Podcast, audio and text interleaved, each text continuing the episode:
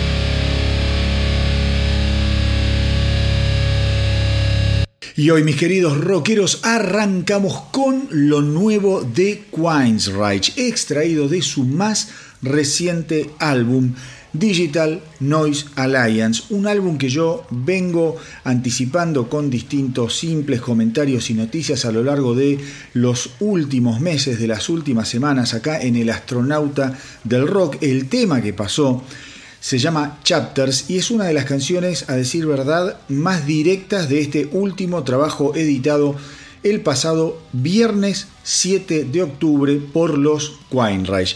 Un álbum, un álbum que personalmente yo tenía muchísimas ganas de escuchar y que venía muy anticipado y anunciado por la banda misma.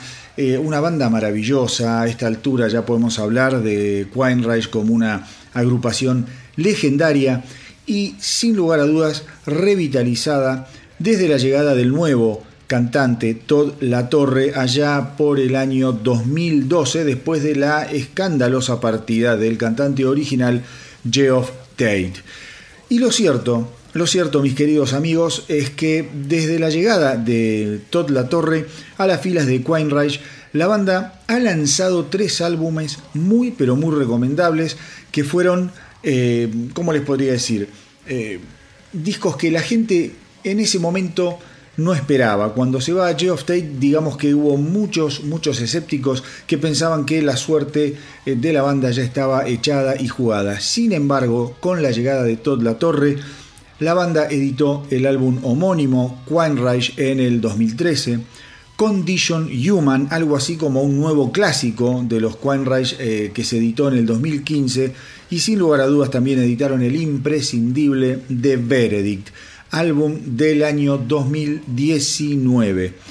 Ahora, ahora lo que acaban de editar, como les dije recién, es Digital Noise Alliance, en donde vuelven a dar señales de estar atravesando un excelente momento.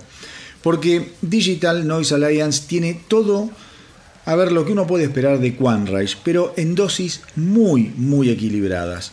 Hay progresivo, hay heavy, hay heavy clásico, eh, también hay canciones eh, orientadas a buscar un lugar en la radio, por decirlo de alguna forma, como el tema con el que hoy abrí el programa, eh, o una balada increíble, una balada mágica llamada Forest, con Todd La Torre cantando de una manera que te mata y con unos, unos, unos arreglos de guitarra que por momentos te hacen acordar al Pink Floyd de los 70. Traten de escuchar, traten de tomarse el trabajo después y escuchar esta canción que le digo yo, Forest, y van a ver que hay reminiscencias de, del Pink Floyd de los 70. Obviamente también, obviamente el álbum también cuando lo vas escuchando por momentos eh, tiene eh, ¿cómo les podría decir?, contactos con lo que es el universo de Iron Maiden, pero eso es algo bastante histórico en lo que es el sonido de Quine eh, esos contactos con los Maiden siempre los tuvieron. Yo creo que eh, la torre para colmo tiene una voz que por momentos se, se, asemeja mucho a la, de, mm, a la de Bruce Dickinson y esto no lo digo con ánimo de menospreciar el álbum ni mucho menos ni mucho menos, porque es un disco que contiene 12 excelentes canciones, o mejor dicho, 11. De la 12 voy a hablar al final. 11 canciones que son excelentes, bien contundentes. Puedo mencionarles eh, Seeded, es tremendo tema, Behind the Walls, Nocturnal Light es otro temazo, o Out of the Black. Son todas canciones estas que les dije yo, bien pesadas, muy certeras, intrincadas obviamente, y con melodías muy pero muy inteligentes que las convierten digamos en los puntos más altos o en puntos bien altos dentro de lo que es, como ya les dije, un trabajo fantástico. Otra canción que no se pueden perder es Realms, eh, que ya digamos está en la segunda parte del disco. Eh, una canción que arranca bien, bien enigmática para estallar en uno de los grandes coros que trae Digital Noise Alliance. Y por favor, por favor, préstenle muchísima atención a la canción Tormentum, una obra monumental de unos 7 minutos en donde la banda despliega todas las herramientas que lo llevaron a ocupar un lugar preponderante en el universo rockero en el que la alquimia, digamos, de los diferentes estilos se da en una forma muy natural y perfecta. Insisto, no dejen, no dejen de escuchar Tormentum. Y acá en esta canción, eh, sí, les quiero reforzar lo que yo les decía con respecto a Maiden, porque tranquilamente este tema podría pertenecer a los Iron Maiden, eh, obviamente a los Maiden más progresivos. Hay cambios de ritmos, hay melodías, un trabajo de guitarra sensacional. Así que ese tema, Tormentum, es el anteúltimo tema de, mm, como es, de Digital Noise Alliance, lo nuevo de los Quine Y ahora sí, tiene que venir el palito. Yo les dije eh, que tenía 11 temas que eran excelentes y que del último tema iba a hablar después. Bueno, ha llegado ese momento, mis queridos rockeros, porque las cosas hay que decirlas todas juntas y bien completitas. Si el álbum hubiese cerrado en Tormentum, hubiéramos estado frente a un disco prácticamente sin fisuras. Sin embargo, la idiotez suele también hacerse presente aún en las bandas más inteligentes como es el caso de Quine A ver, que alguien me explique a quién se le ocurrió cerrar, terminar el álbum con el clásico de Billy Idol Rebel y él. Sinceramente no le encuentro ningún tipo de sentido, me da bronca porque te baja el promedio, una manera lamentable, innecesaria y mediocre de encarar la puerta de salida cuando todo estaba eh, sinceramente a punto caramelo. Realmente un alpedismo, un alpedismo imperdonable, porque ni siquiera los Quanreich agarran el tema más emblemático de Rebel Yell y, lo deconstruyen. No, lo hacen prácticamente igual. No le aportan nada. Yo no sé cuál fue la idea. Yo, a ver, no sé, no, no, lo puedo entender. Yo creo que deberían agarrar el álbum, sacarlo ahora de todos los lugares en donde, donde uno lo puede escuchar y, volver a subirlo, pero sin esa canción. Una cagada, un error gigantesco. Pero bueno, eso no quiero eh, no quiero tampoco, eh, como es, eh, hacer demasiado hincapié porque es una canción, un error, para mí un error garrafal, imperdonable, sinceramente, porque es un álbum espectacular. Em, así que ya saben, traten de escuchar hasta Tormentum y después Rebel Yell, vayan a la, como es a la playlist de Idol y escuchen el original porque este no suma nada. Así que bueno, dejando atrás también eh, todo esto que tiene que ver con el excelente álbum de los Quanrays, les cuento que esta semana también se conoció lo nuevo en este caso un simple, lo nuevo de Alter Bridge, esa sensacional agrupación de Mark Tremonti y Miles Kennedy, dos genios, no tengan ninguna duda al respecto. En pocos días van a estar editando este 14 de octubre eh, su nuevo álbum Pounds and Kings. Yo acá también estuve en el Astronauta del Rock hablando en varias oportunidades de esta edición que se va a convertir en el sucesor del aclamado trabajo del 2019 Walk the Sky. Como siempre, los Alter Bridge llegan afiladísimos y eh, con el que seguramente será el último adelanto del nuevo disco. No perdamos entonces la, temporalidad. Sepan que la semana que viene, 14 de octubre, ya vamos a tener lo nuevo y muy muy esperado de los Alter Bridge. Pero ahora vamos a escuchar, si les parece, el simple que editaron esta semana, que está buenísimo y que se llama This is War.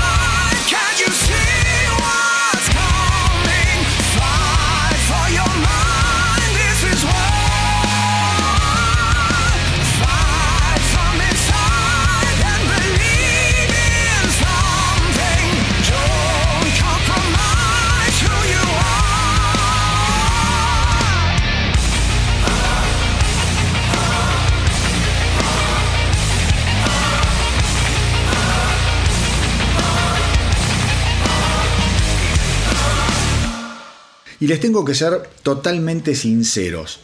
Eh, yo algo ya había adelantado hace unos programas atrás, cuando había pasado un simple del disco del que les voy a hablar ahora, y al que yo no le tenía mucha fe, por distintas razones, pero no le tenía mucha fe. Y me tengo que, eh, ¿cómo les podría decir? Que confesar frente a ustedes, mis queridos rockeros, mis queridos amigos, porque el álbum que editaron los The Cult realmente me gustó muchísimo. Fue otro de los estrenos de esta semana que pasó. The Cult sacó su nuevo álbum Under the Midnight Sun, en donde Ian Asbury y su socio guitarrista Billy Duffy en tan solo 35 minutos se despachan con 8 canciones que realmente no los mueven de su zona de confort, pero que están muy buenas. La verdad están muy, pero muy buenas. Yo no me esperaba eh, un álbum así. Yo con Decal tengo una relación medio amor-odio. Eh, porque bueno, a mí el disco que más me gustó de la historia de Decal fue un disco que, del que después se fueron alejando, que fue Electric. Me pareció sensacional aquel disco. Pero este álbum tiene algo, tiene un, clima que a mí me gustó mucho. Está muy, pero muy interesante. Es un álbum con tono bastante oscuro. Eh, es muy climático por momentos, medio etéreo si se quiere.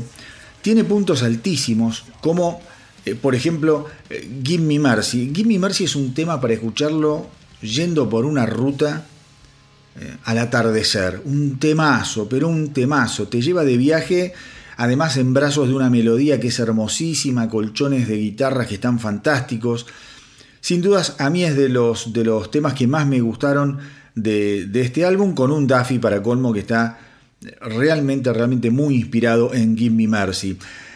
A ver, a esta altura, eh, The Cult ya es una marca registrada, eh, es una banda equilibrada dentro de todo. Como yo les decía, personalmente yo preferiría que se jugara más por el lado de Electric, aquel álbum sensacional de 1987, del que también, como les dije recién, se fueron alejando más y más con cada nuevo álbum, con cada nuevo disco. Nunca volvieron a sonar tan pesados, tan estridentes y tan al frente. Sin embargo, sin embargo, como les digo, Under the Midnight Sun me sorprendió muy gratamente. Knife Through Battery Heart, Knife Through Butterfly Heart, perdón, eh, Knife, Through Butterfly Heart. Otro tema eh, conmovedor, es el tema más largo del disco, está muy bien estructurado, está muy bien instrumentado. Eh, y otra vez nos vamos a encontrar acá con un Duffy apoderándose de la canción con arreglos, solos y riff que son inquietantes, inquietantes. Otra gran canción llegando casi al final se llama Impermanence. Ahí ¿cómo les podría decir? Ahí sí, hay algo que está, digamos, emparentado con esa explosión o que viene medio parecido a esa explosión que, yo tanto admiré eh, en la época de Electric, eh, en un álbum que generalmente suena como contenido. Yo creo que si le tengo que, le tengo que criticar algo a este disco es que suena contenidito, suena ahí, viste, como que está todo a punto de, pero no termina de explotar. Eh, Impermanence es una tremenda canción y me tengo que volver a sacar el sombrero frente a una banda que muchas veces, como les decía, eh, me ha dejado sabores agridulces en la boca. El cierre con el tema que le da nombre al disco, ahí sí les tengo que admitir, no es de lo que más me gustó. Eh, es un tema que se me hace largo, demasiado, demasiado denso, demasiado oscuro, demasiado climático. Pero bueno, digo, son ocho canciones que en el promedio, en el promedio ampliamente, ampliamente superaron mis expectativas. Eh, la verdad es que me pone contento, me pone contento. Yo conozco muchos fanáticos de Decal que cuando escucharon este laburo hoy, hoy, eh, hoy yo estoy grabando esto es viernes, yo estoy grabando el viernes, esto salió hoy a la mañana, ya tengo varios amigos que lo estuvieron escuchando y que se quedaron impresionados por el nivel, el nivel de Under the Midnight Sun. Como siempre digo, más allá de mi opinión, vayan, escuchen y saquen sus propias conclusiones por el amor de Dios. Y ahora los voy a dejar con el que para mí es otro de los grandes temas de este nuevo álbum de The Cult y se llama Vendetta.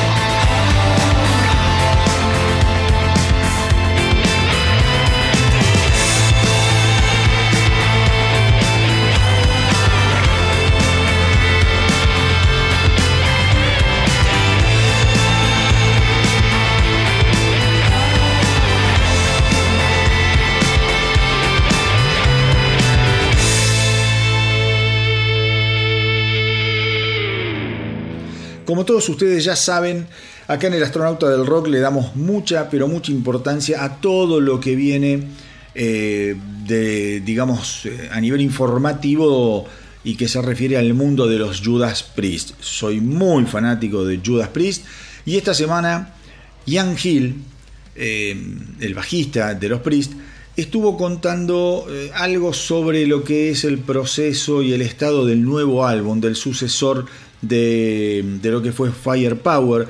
Ian Hill dijo que obviamente este nuevo álbum ya todo el mundo sabe que está en proceso, no falta mucho para estar terminado y eh, la verdad es que no saben si lo van a editar en el año 2023 o si directamente va a pasar para los primeros meses del 2024 porque eh, la banda tiene muchos, muchos shows ya agendados para girar por el mundo en el año 2023 y bueno, obviamente eh, esos compromisos hay que cumplirlos y de última lo que es eh, grabar y editar puede llegar a, como es a postergarse más de lo que uno desearía.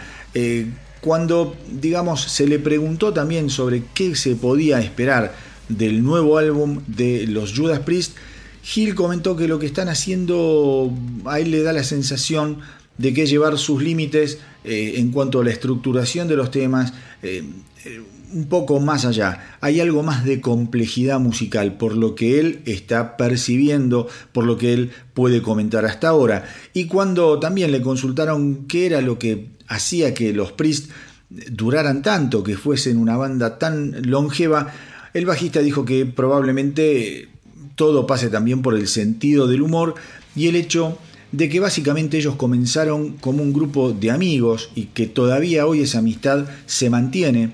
Eh, según él, hay una cultura dentro de la banda que tiene que ver mucho con esos códigos eh, de, la amistad, con cómo se llevan, con cómo operan, con cómo se respetan, a pesar de que son seres humanos grandes ya y obviamente con diferentes personalidades. Entonces, eh, todo eso dice que contribuye a la, buena vibra y a las buenas relaciones y a la longevidad de lo que es, eh, ¿cómo se llama?, eh, los Judas Priest. El mes pasado también, acuérdense que el guitarrista Richie Follner eh, estuvo hablando y dice que básicamente lo que está faltando definir del nuevo álbum de los Judas Priest, del próximo álbum de los Judas Priest, tiene que ver más con las voces de Rob Halford y que él entiende que Rob Halford es un tipo que se toma sus tiempos y que no, digamos, no tiene eh, un nivel de ansiedad a la hora de grabar, sino que el tipo es muy claro y dice, bueno, esto va a salir cuando tenga que salir. Capítulo aparte, y esto es a modo personal, yo lo sigo a Rob Halford en Instagram y es un tipo al que adoro y al que me encanta y qué sé yo. Pero sos el dios del metal, Rob querido. Me parece que hay algunas fotos que está subiendo que ya está, todos sabemos que saliste del closet, no nos importó porque nada tiene que ver una cosa con la otra y cada uno hace de su culo un pito. Pero me parece que, viste, no, no, no, no, es necesario andar exhibiendo ciertas fotos eh, en calzones de cuero. Eh, medio desnudo, qué sé yo, con bota. Me, da, me da la, idea de que no es necesario mostrar tanto. Too much information, como dicen los de Police. Eh, nada, lo quería decir porque también es una cosa que estuvimos hablando con mi grupo de, viejos rockeros. Algunos están de acuerdo con todo, porque le perdonan todo, pero yo, la verdad, eh, es un tipo al que admiro muchísimo, pero cuando veo que se expone de esa manera, digo, ¿Es necesario, Rob? A mí, a mí me parece que no.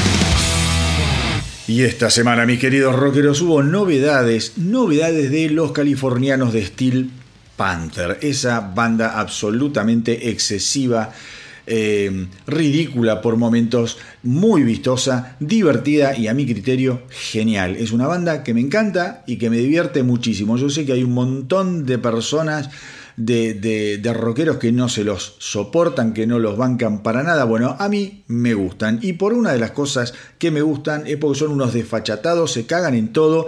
Y la muestra, la muestra de, de esa desfachatez tiene también que ver con el título y la temática de sus canciones. La nueva canción, el nuevo simple, adelanto de lo que será su nuevo disco de estudio a editarse el 24 de febrero del 2023 y que se va a llamar On the Prowl. Bueno, el nuevo simple Escuchen este título porque es genial. Se llama Never Too Late to Get Some Pussy Tonight. Algo así como Nunca es tarde para conseguir algo de coño o de concha esta noche. La verdad que los tipos se cagan en todo, como les digo. A mí me encanta, me encanta que sean así, irreverentes. Me parece que el rock... El rock hoy en día está muy, muy asustado, tiene miedo de decir las cosas, de divertirse, de que lo señalen, de que los estigmaticen y está perdiendo, está perdiendo eh, la alegría y el sentido del humor. Otro, mire, otro otra de las canciones, miren el título de otra de las canciones del nuevo álbum de los Steel Panther. Magical Vagina. Espectacular, la verdad espectacular. Bueno, nada, eh, así que ahora vamos a escuchar el nuevo simple de los Steel Panther y te lo voy a decir en castellano. Nunca es demasiado tarde para conseguir algo de concha esta noche.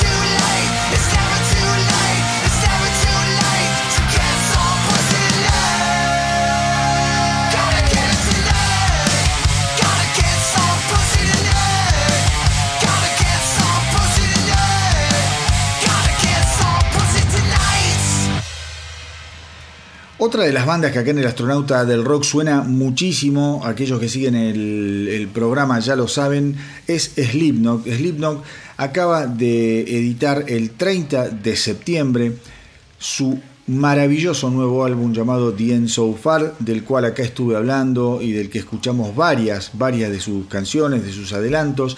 Esta semana llegó al puesto número uno en la lista oficial del Reino Unido. De esta manera, de esta manera, Slipknot logra tener su tercer puesto número uno en el Reino Unido.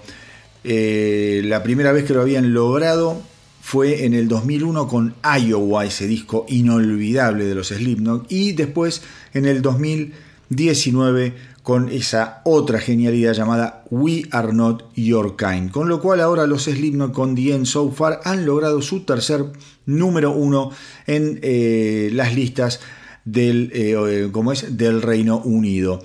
Em, a ver, por ejemplo, para que nos demos... A ver, ¿por qué quiero contar esto? Porque muchas veces dicen que el rock está muerto y que el rock no sé qué.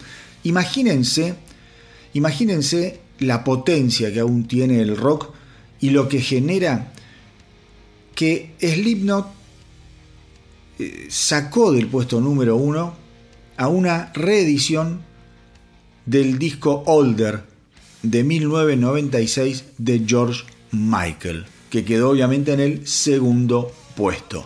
Así que ahí tienen todos los detractores del rock, todos los, eh, eh, los que están desahuciándolo permanentemente. Slipknot con una propuesta absolutamente extrema de, como es, se, ha logrado eh, ubicar en el puesto número uno dentro del chart del Reino Unido, dejando a George Michael en el puesto número 2 con la reedición de Older de 1996. Después también se está, mm, digo, se estuvo hablando que un poco por el, por el título del, del álbum, The End So Far, la banda estaba como decidida a separarse o a no seguir grabando. Pues bien, Corey Taylor, el cantante de los Slipknot, una vez más estuvo rechazando todos esos, todos esos rumores que comenzaron, comenzaron a escucharse eh, cuando se anunció el título del nuevo álbum allá por el mes de julio. Así que, mis queridos rockeros, quedémonos tranquilos porque yo creo que Slipknot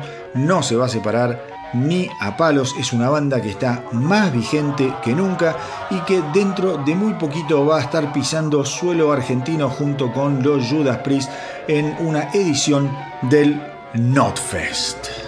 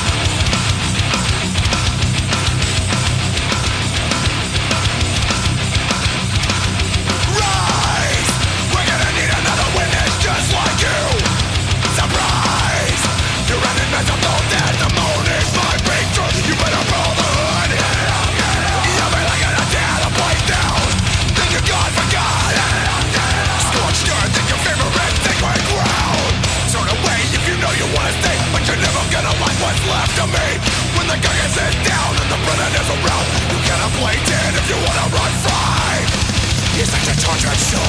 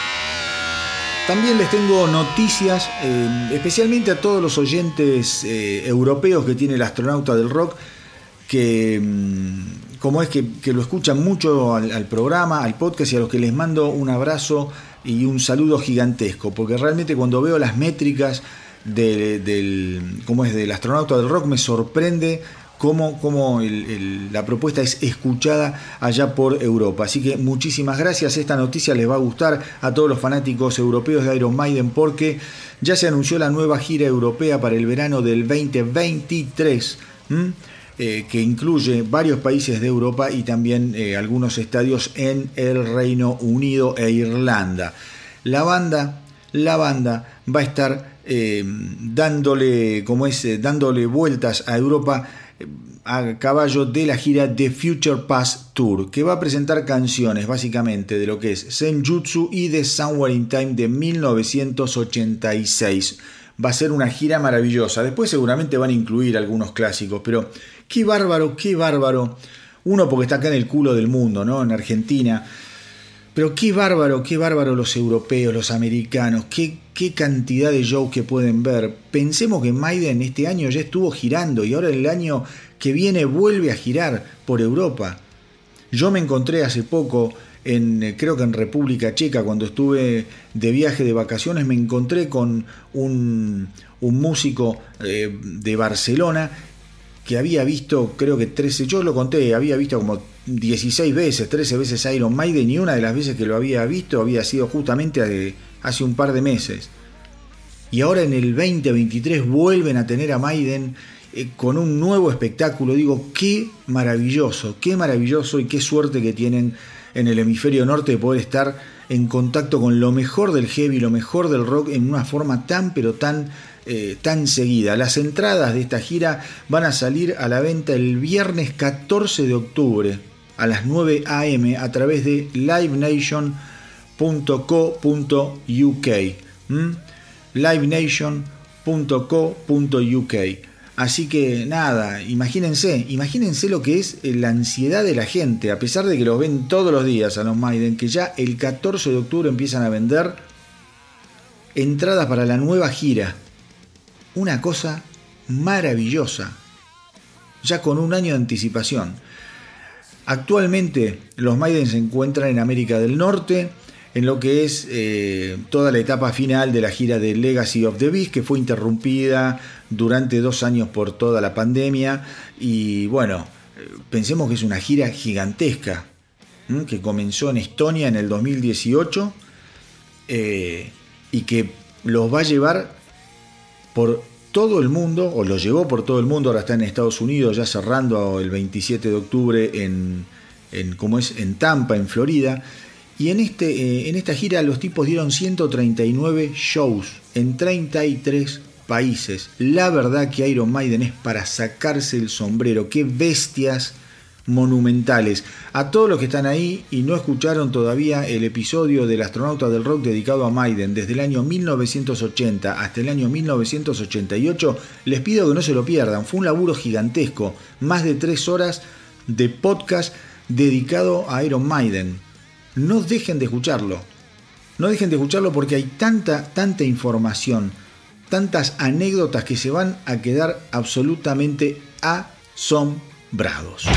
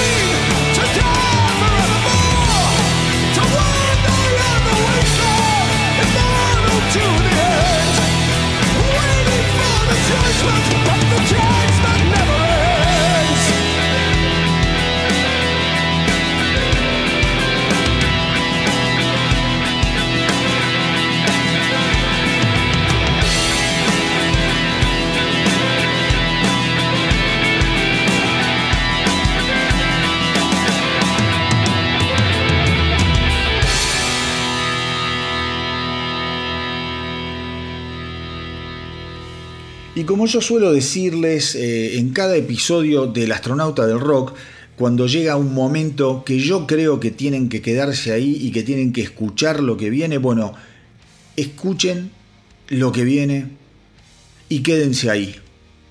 Lionheart eh, ya sacaron su segundo simple, su segundo simple de lo que va a ser su nuevo álbum Welcome to the West Coast 3, que se va a lanzar el 9 de diciembre. Este nuevo simple que salió esta semana se llama Live by the Gun y eh, los acompaña nada más ni nada menos que Ice-T de Body Count. La canción es absolutamente demoledora y esto es importante también. Esto es importante porque cuando yo la escuché me trajo, me trajo, ¿cómo les podría decir? Em, recuerdos de los Hatebreed.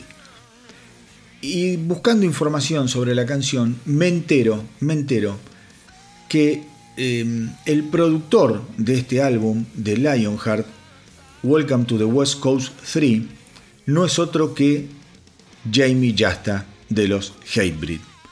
Les aseguro que es uno de los estrenos más importantes de esta semana. Suena demoledor, la participación de Ice-T es increíble. Así que quédense ahí para escuchar lo nuevo de Lionheart, Live by the Gun.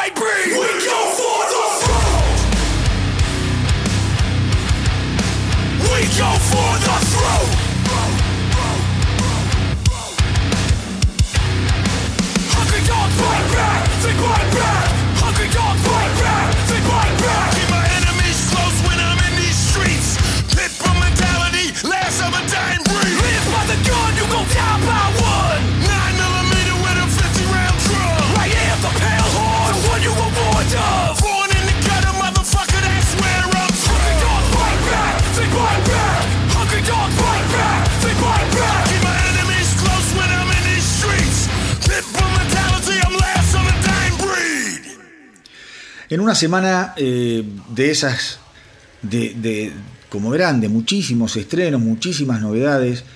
Eh, ustedes saben que yo permanentemente estoy buscando información, aquellos que me siguen en el Instagram, en el Facebook o que visitan la página del astronauta del rock, saben que estamos permanentemente, desde nuestras posibilidades, humildemente, haciendo un esfuerzo por mantenerlos al tanto de todo lo que está sucediendo en el universo rockero y dentro, dentro de lo que fueron los lanzamientos de esta semana de álbumes, de álbumes. Particularmente me quiero dedicar ahora em, a uno que se los recomiendo muchísimo, muy fuertemente. Esta semana se editó The Art of Survival, lo nuevo de Bush.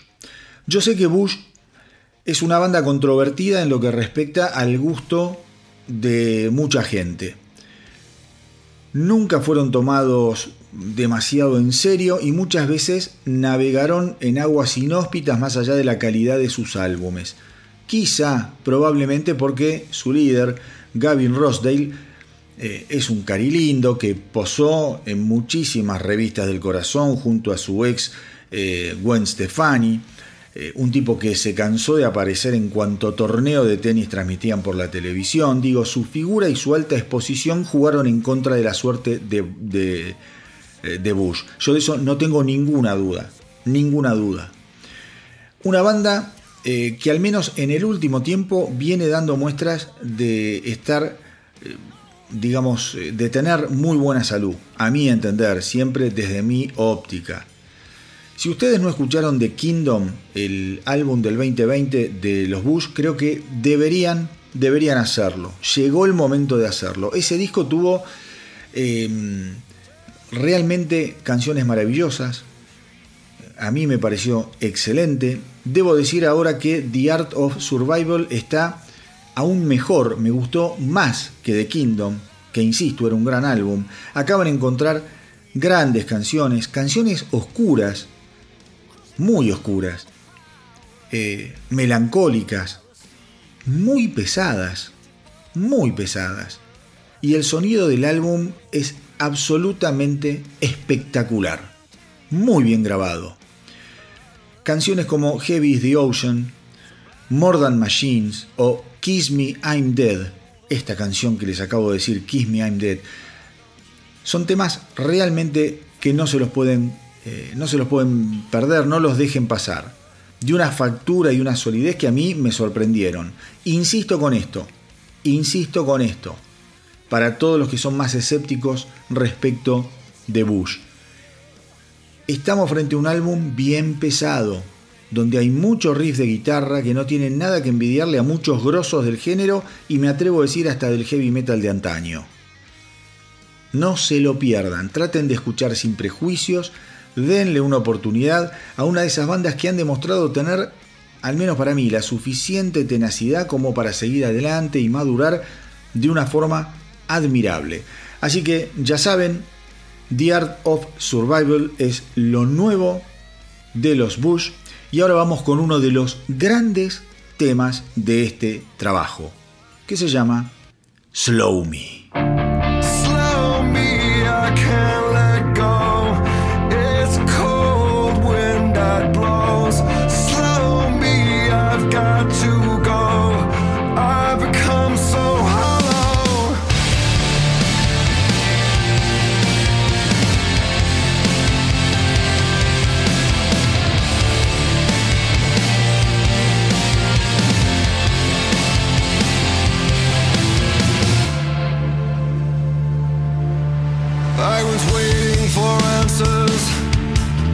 I was waiting for signs.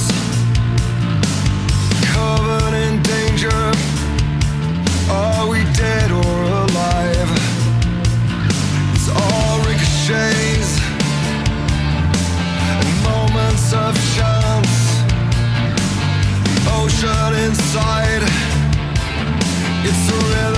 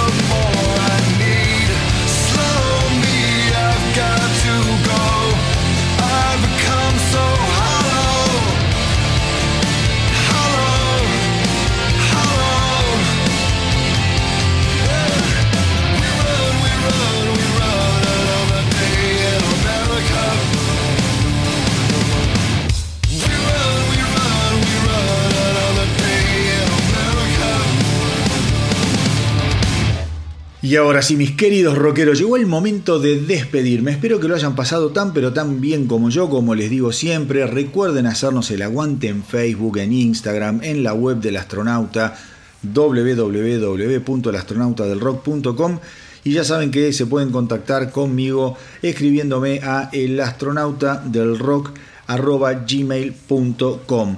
Antes de irme, dos cositas. Primero, primero les quiero contar que yo el domingo pasado tuve la suerte de eh, poder ver en el cine el documental dedicado a Ronnie James Dio llamado Dio Dreamers Never Die. Ese documental tuvo un estreno mundial, yo nunca pensé que se iba a estrenar aquí en Argentina, me enteré porque de hecho me lo dijo un amigo. Tuvo dos fechas de como es de transmisión, eh, el miércoles de la semana pasada y el domingo de la semana pasada, yo fui a la del domingo. Y la verdad es que yo espero que este documental pronto se estrene en alguna plataforma de streaming, ya sea Netflix, no sé, Prime, la que sea, no me interesa. Para que todos los que no lo vieron finalmente lo puedan ver. Si lo pueden buscar en Cuevana o en alguno de esos lugares donde se, bajan gratis las películas, háganlo. Porque es un documental hermoso, no es un documental lacrimógeno, ni, que, ni, ni, un documental repleto de golpes bajos, porque es la vida, la vida maravillosa de Ronnie James Dio, desde que era chiquito hasta cuando fallece, ¿no? Cómo comienza, cómo comienza eh, eh, con la música, un poco de prepo a instancias de su padre que le hacía tocar la trompeta durante tres horas al día, cómo después se convierte en cantante, eh, pero un cantante, ¿cómo les podría decir? De, esos, esos cantantes muy engominados y engalanados y clásicos como un Tony Bennett, un Frank Sinatra, cómo él escapa a ese destino a pesar de que le iba muy bien cuando descubre el rock and roll, sus años en Elf, sus años obviamente en Rainbow, en Black Sabbath, y después todo lo que fue su carrera solista, su relación con, con, eh, con Wendy Dio, que es la, viuda y la, que después se encargó de, de, ser manager de Dio durante su carrera y obviamente ahora de como salvaguardar el legado de el que, eh, como es, el que a mí me parece uno de los grandes, grandes eh, cantantes, una de las grandes voces del heavy metal. Creo que él está ahí en un podio con dos o tres más, no mucho más, no mucho más. El documental tiene un gran acierto que pasa, eh, como les digo yo, por el tono, es un tono eh, optimista, en donde hay mucha admiración, por, eh, por la obra, por la forma de ser de Dio. Hay muchísimos testimonios, testimonios de Rob Halford, que ya sabemos, un, fue siempre un gran admirador de Ronnie James Dio. Testimonios, obviamente, de eh, Tony Iommi, obviamente también de Wendy Dio. Por ejemplo, también habla eh, Roger Glover, Eddie Trunk.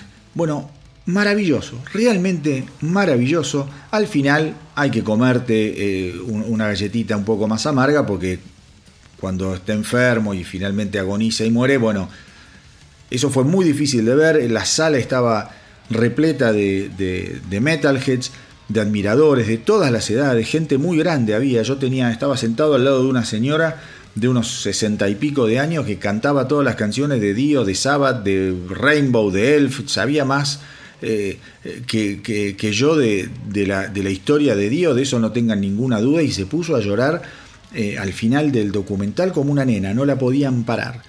Fue muy impresionante cuando termina el documental y empiezan a pasar los títulos en la pantalla, porque la gente no se quería ir. Nos quedamos todos sentados hasta que terminó, terminó de, pasar el último, el último título. La gente no quería irse.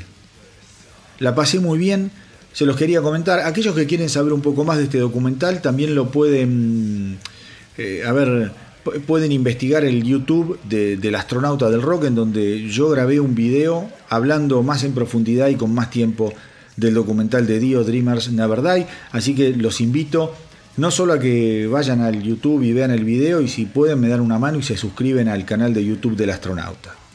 Muy, pero muy lindo domingo el domingo pasado. Gracias Ronnie James Dio por todo lo que nos diste en vida y todo lo que nos dejaste.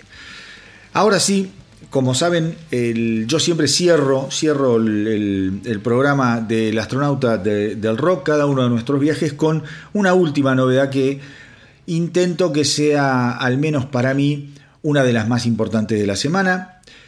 Tengo que admitirles que este final a mí me resulta muy sabroso, porque es una banda que me encanta.